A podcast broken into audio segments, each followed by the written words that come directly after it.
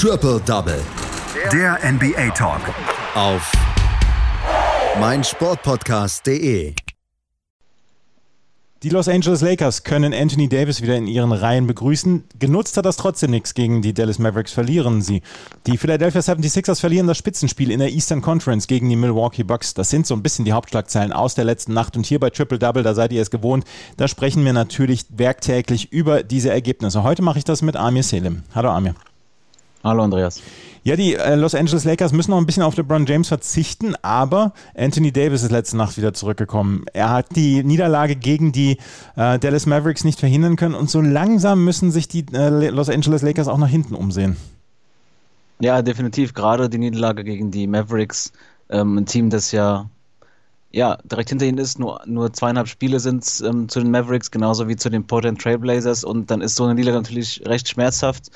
Ähm, wie du schon sagst, Anthony Davis jetzt zum ersten Mal wieder dabei, nachdem er 30 Spiele verpasst hat. Ähm, aber er ist noch, ähm, er spielt nur 17 Minuten gespielt. Also das Ziel ähm, hat auch der Coach Fowl gesagt, äh, zwischen 15 bis 20 Minuten will man ihn jetzt spielen lassen. Und ähm, ja, auch wenn er sichtbar unzufrieden war, nachdem er seine, sein Limit erreicht hat, ähm, ja, mehr, mehr, mehr war wohl nicht drin. Er hat auch jetzt nicht überragend, also jetzt noch nicht das geliefert, was man von ihm kennt. Vier Punkte, vier Rebounds ähm, ja, es ging, es waren dann andere Spieler, die dann ähm, ja, die Lakers angeführt haben. Kentavious Caldwell Pope und Dennis Schröder haben starke Spiele abgeliefert. Ja, beide mit, mit, ähm, mit starken Punkten. Caldwell Pope mit 29 Punkten, Schröder mit äh, 25.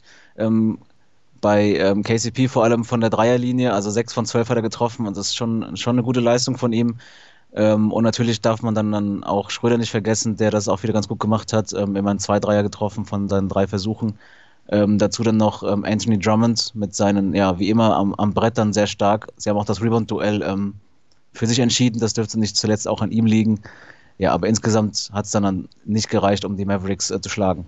Du hast es gesagt, sie müssen jetzt auch nach hinten gucken. Die Dallas Mavericks sind nur zweieinhalb Spiele dahinter. Für die Mavericks war es ein ganz wichtiger Sieg, um dann ja auch im Kampf um Platz 6 und vielleicht sogar Platz 5 dann auch noch ein Wörtchen mitzusprechen, weil die Portland Trailblazers sind im Moment auf Platz 6 und die Mavericks auf Platz 7. Wer konnte die Mavericks anführen? Ich, ich darf nur einmal raten, oder Luka Doncic?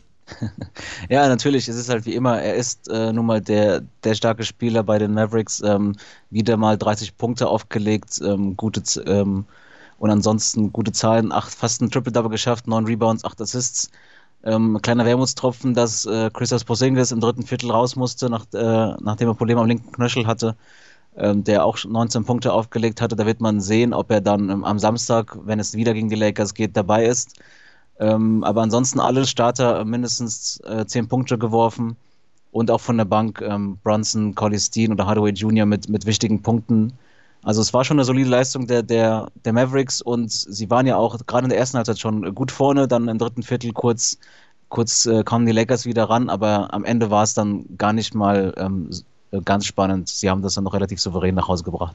Christoph Sporzingis mit 19 Punkten am Ende, 30 Punkte von Luka Doncic, 10 dann vom Rest der Starting Five, Dorian Finney-Smith und Dwight Powell, 13 Punkte noch von Josh Richardson. Die Dallas Mavericks, die Portland Trailblazers und die Los Angeles Lakers äh, sind im Moment so ein bisschen um diesen Kampf um Platz 5 bis 7 ähm, ein, ja, eingespannt. Die Lakers wollen da sicherlich nicht hin. Wie lange müssen sie noch auf LeBron verzichten, weißt du das? Also es hieß, dass er noch mindestens zwei Wochen draußen sein wird. Ähm, ich bin dann auch sehr gespannt, wie er zurückkommt. Also bei Anthony Davis, der, der jetzt ähm, insgesamt länger ausgefallen sein wird, ähm, als LeBron vielleicht ist, ähm, haben sie jetzt eine Restriktion auf seine Minuten. Ob LeBron dann direkt wieder seine 35 oder mehr Minuten spielt, da bin ich mir dann auch nicht sicher. Man will sicherlich kein, kein Risiko eingehen vor den Playoffs. Ähm, aber wie du schon sagst, es ist jetzt schon sehr knapp und sehr wichtig dann auch das Spiel am Samstag, wenn es nochmal gegen die Mavericks geht. Man darf gespannt sein, ob es dann ähm, ja, wirklich noch knapper wird zwischen den beiden. Die Lakers verlieren also bei den Dallas Mavericks mit 110 zu 115 und der Kampf um die direkten Playoff-Plätze, weil niemand möchte in dieses Play-In-Tournament. Der siebte spielt gegen den achten. Da qualifiziert sich der Sieger für die, ähm, für, das, für die Playoffs und dann spielt der Neunte gegen den Zehnten und der Sieger aus diesem Spiel, Neunter gegen Zehnter, spielt dann nochmal gegen den Verlierer aus dem Spiel, Siebter gegen Achter. Also das ist dann auch eine Lotterie, die, glaube ich, niemand äh, machen möchte. Und vor allen Dingen an einem schlechten Tag können auch die Lakers mal so ein Spiel verlieren. Also die Lakers verlieren gegen die Dallas Mavericks. Die Philadelphia 76ers und die Milwaukee Bucks, die machen sich keine Sorgen um den Playoff-Einzug oder um den Einzug unter die ersten sechs. Die sind auf jeden Fall dabei. Aber sie haben letzte Nacht ein richtiges Spitzenspiel gehabt, was wir vielleicht in den Eastern Conference Finals dann nochmal sehen werden. Die Sixers verlieren gegen die Milwaukee Bucks 117 zu 124. Hat auch Janis das Duell, das direkte Duell gegen Joel Embiid gewonnen? Ja, zumindest äh, punktetechnisch ähm, war er leicht vorne, 27 Punkte für, für ähm, 24 für Embiid.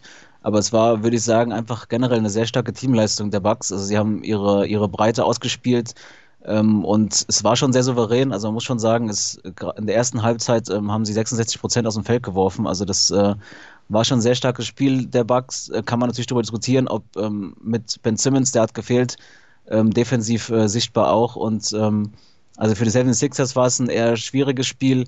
Ähm, ähm, witzigerweise, genau wie bei äh, Mavericks und Lakers, werden auch diese beiden Teams ähm, ja, morgen wieder gegeneinander spielen. Wir, wir, sehen so ein bisschen Back-to-Back-Series dann in, diesem, in dieser ähm, Regular Season. Es müssen, es sind in diesem Jahr halt immer noch so ein bisschen ähm, Restriktionen da und dass auch Teams mal häufiger gegeneinander spielen, dann auch wegen der Corona-Situation. Möchte man mehr von diesem Spiel sehen? War es ein gutes Spiel?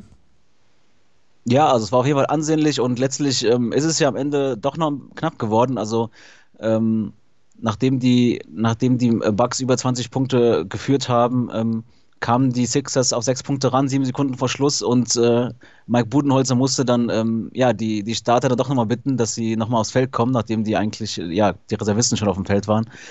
Also ähm, schlecht anzusehen war das Spiel nicht. Ähm, aber ich denke mal, die 76ers äh, waren sehr unzufrieden. Also sowohl Doc Rivers, der meinte, dass man zu soft war und ähm, ja, einfach mehr Widerstand hätte leisten müssen, als auch die Spieler selbst ähm, waren sicherlich unzufrieden, dass man so deutlich verloren hat. Das bisher einzige Spiel der beiden im März ähm, gegen die o Overtime. Deswegen darf man auch da gespannt sein, wie die Sixers am, am Samstag dann reagieren werden. Natürlich ähm, war es dann auch so, dass sie personell etwas angeschlagen waren, beziehungsweise Spieler zurückkamen von Verletzungen. Tobias Harris nach drei verpassten Spielen ähm, äh, wo er im rechten Knie Probleme hatte, ähm, wieder zurück, aber meinte auch schon, dass Rhythmus und Timing müssen noch äh, weiter gefunden werden. Äh, Seth Curry wieder zurück, nachdem er am Mittwoch ver, ähm, das Spiel verpasst hat und ja, Ben Simmons halt nicht dabei. Also, und da steht es äh, laut äh, Coach Rivers 50-50, ob er dann wirklich dabei ist am Samstag. Aber auf jeden Fall ähm, war das für die Bucks, glaube ich, auch ein wichtiges Zeichen. Bei ihnen hat man immer die Zweifel, ist es, äh, ist man nur in der Regular Season so stark oder kann man auch in den Playoffs ähm, so auflegen? Und ähm, wie Janis es selbst gesagt hat, ist es ist awesome, ähm, so kurze Zeit gegen zwei, äh, gegen den Philadelphia Sixers zweimal zu spielen und dass man da schon ja ein gewisses Playoff-Feeling dann hat. Wir haben ja insgesamt ein bisschen Playoff-Feeling. Ne? Wir erleben viele Spiele im Moment von den ganzen Spitzenteams. Wir haben ja die Phoenix Suns im Moment auf ihrem East Coast-Trip. Wir haben die Utah Jazz, die in vielen äh, solchen Spielen verwickelt sind. Jetzt haben wir zweimal hinter die, äh, hintereinander die Bucks und die Sixers. Die Spieltagsplaner haben sich dann ein bisschen was einfallen lassen. Und natürlich auch äh, begünstigt dann durch das gute Spiel dieser Mannschaften. Ja, definitiv. Und äh, wie du schon sagst, gerade durch die, äh, durch die Corona-Pandemie, dass man dann öfter mal ähm, Teams, die dann eh schon ähm, ja, gegeneinander spielen, dann vielleicht noch ein zweites Mal gegeneinander spielen lässt. Ähm, deswegen hat man dieses ja, leichte Playoff-Feeling oder dieses äh, Top-Spiel-Feeling in kurzer Zeit. Und ähm, ja, definitiv macht es Spaß, da momentan zuzuschauen, gerade weil es so eng, äh, eng, eng zugeht und weil wir mit dem Play-In-Tournament, wie du schon gesagt hast, ähm, ja, ein, eine Sondersituation diese Saison haben ähm, die, die es dann noch knapper macht, weil es eben nicht nur um den Playoff-Anzug geht, sondern eben auch um den Einzug dort, beziehungsweise um den, ja, um das Erreichen der direkten Playoff-Plätze. Und die NBA kann gute Quoten gebrauchen im Moment bei diesen Spielen, weil in den letzten Wochen ist das Interesse in den USA gerade zurückgegangen und äh, wir haben im Moment keine guten Quoten in der NBA. Das ist ein bisschen schade, weil die NBA macht eigentlich Spaß, oder?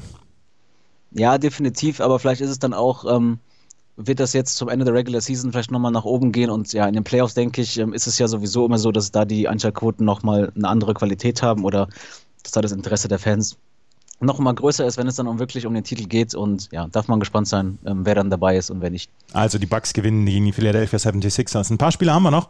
Ich habe die Phoenix Suns eben angesprochen auf ihrem East Coast Trip. Gestern haben sie ihr erstes Spiel verloren bei den Boston Celtics mit 86 zu 99. Kemba Walker mit 32 Punkten für die Boston Celtics erfolgreich, die auch jeden Sieg brauchen, um sich die, das Play-In-Tournament vom Hals zu halten. 32 und 27 stehen sie im Moment und haben dieses Spiel letzte Nacht also gewonnen. Die New Orleans Pelicans Pelicans gewinnen bei den Orlando Magic mit 135 zu 100.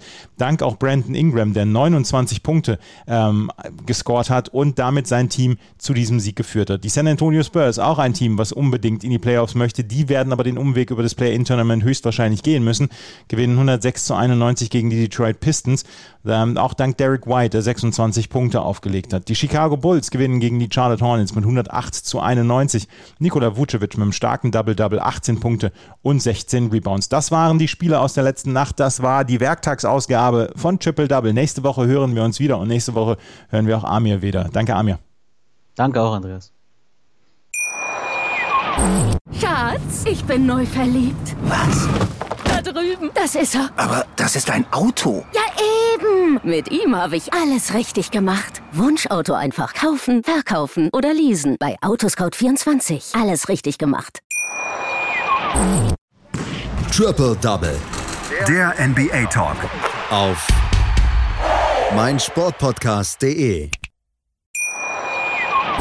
Schatz, ich bin neu verliebt. Was? Da drüben. Das ist er. Aber das ist ein Auto. Ja, eben. Mit ihm habe ich alles richtig gemacht. Wunschauto einfach kaufen, verkaufen oder leasen. Bei Autoscout24. Alles richtig gemacht.